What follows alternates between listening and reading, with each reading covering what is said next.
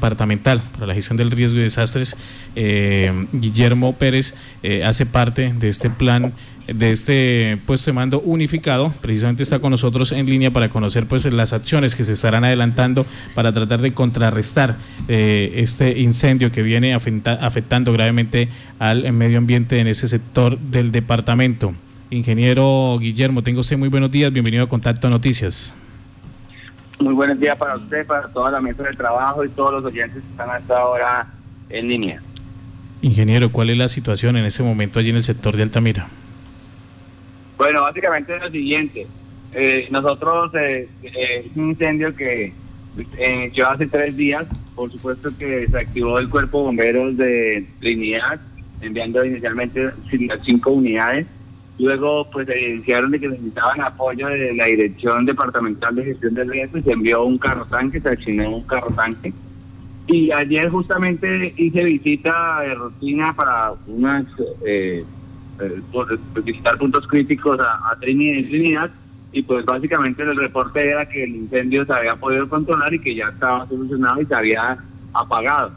pero en las horas de la noche el señor gobernador, que ha estado muy atento de, todo lo que tiene que ver con gestión del riesgo, entonces eh, pues dio la directriz de iniciar un punto de mando unificado porque pues eh, y se identificó que el fuego eh, volvió a, a iniciarse y con mayor fuerza, entonces ya son más de 6.000 hectáreas las afectadas por este incendio, que todo empieza por esas mal llamadas quemas controladas que repetimos y repetimos a diario, pero que continuamente se siguen haciendo y los vecinos no están denunciando, no están reportando. Y pues recuerde que Andy dijo que estábamos en alerta roja los 19 municipios por fuertes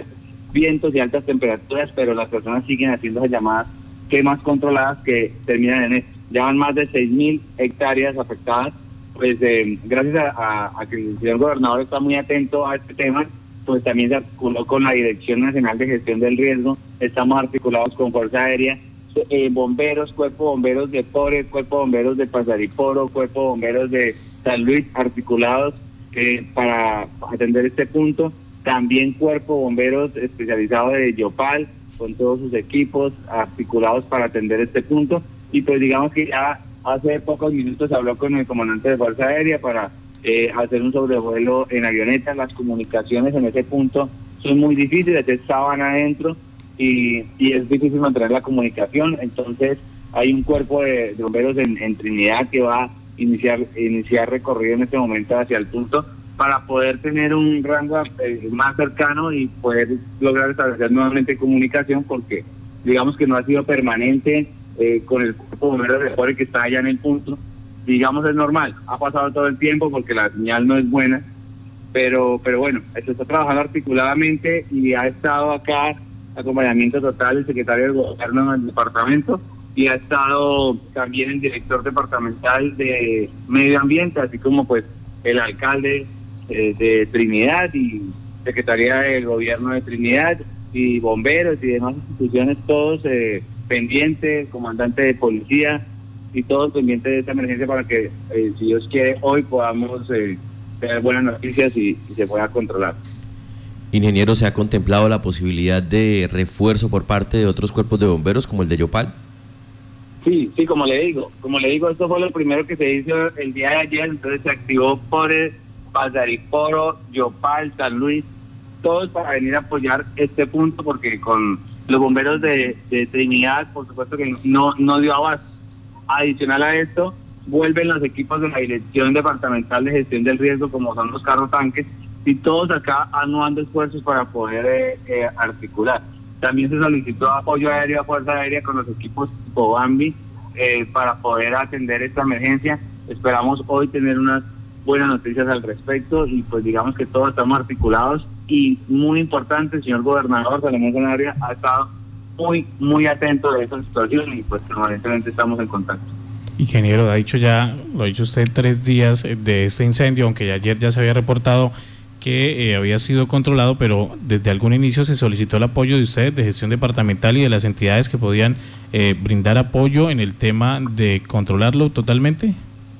Sí, señor, claro que sí. Se articuló con los demás cuerpos de bomberos eh, con POR específicamente y, con la Dirección Departamental de Gestión de Riesgos se puso a disposición carro tanques para poder atender. Y, y lo que le digo, ayer cuando vine y me, me despedí al alcalde Pérez de la tarde del día de ayer, pues la situación estaba controlada, ellos expresaron su agradecimiento por prestar los equipos y ya el fuego se había controlado, ya no estaba, ya no existía, ya se había sofocado, pero en las horas de la noche volvió a encenderse por alguna razón y está con más fuerza y pues digamos que es la noticia de, hoy, lo que nos tiene acá. Entonces el gobernador ordenó que saliéramos a las hacia las 10 de la noche de, Yopal y llegamos acá a la madrugada y a las 3 a.m. ya con todas las instituciones acá en Trinidad, pues se, armó el puesto de mando unificado para estar pendiente hasta el último momento en, que se, se, logre controlar el fuego. Ingeniero, estos eh, problemas de incendios que se presentan en la temporada seca eh, dejan eh, en vista la problemática de los cuerpos de bomberos en los diferentes municipios. Desde un inicio se había dicho que irían a tratar de controlarlo porque no tenían ni las herramientas, ni los vehículos, ni el personal, ni las capacidades suficientes para atenderlo. Sí, pero mire, hay que tener algo muy claro y es que los cuerpos de bomberos se han estado fortaleciendo y el departamento eh, así lo ha también enfocado. De hecho, por ejemplo, nosotros tenemos que eh, el, departamento, de hecho, la Dirección Departamental de Gestión del Riesgo, por ejemplo, para un caso específico de los bomberos de Yopal, eh, tiene unos equipos USA que son equipos para los rescate especializados, valen mil millones de pesos y serían los, los segundos en el país en, en tenerlos. Entonces realmente que sí se ha hecho un trabajo importante. Ahora se está trabajando para fortalecer la defensa civil para que también herramientas y tengan cómo aportar a ese tipo de emergencia. El tema no es que no tengamos equipos, el tema es que no ha habido conciencia en las personas, en la ciudadanía, en que acabemos con esas mal llamadas quemas controladas. Es que no hay nadie que denuncie y usted va en carretera de pronto y ve por, por muchas partes, pero entonces no hay nadie que diga, oiga, el vecino es el que está le tomé este video, le tomé esta fotografía y podemos ir a, con las autoridades a, a ponerle freno a eso. Entonces, la misma comunidad no nos estamos ayudando entre nosotros y se están viendo esas afectaciones al medio ambiente y también a la vida de personas porque ya hay, eh, hay personas que han muerto intentando atender estos incendios. ¿Cuál es la situación en este preciso momento? Ya conocemos que se solicitó el apoyo de la Fuerza Aérea, de bomberos de diferentes eh, municipios. En este momento, ¿cuántas personas están allí trabajando para intentar controlar las llamas que según algunos videos que se han conocido eh, son bastante eh, fuertes?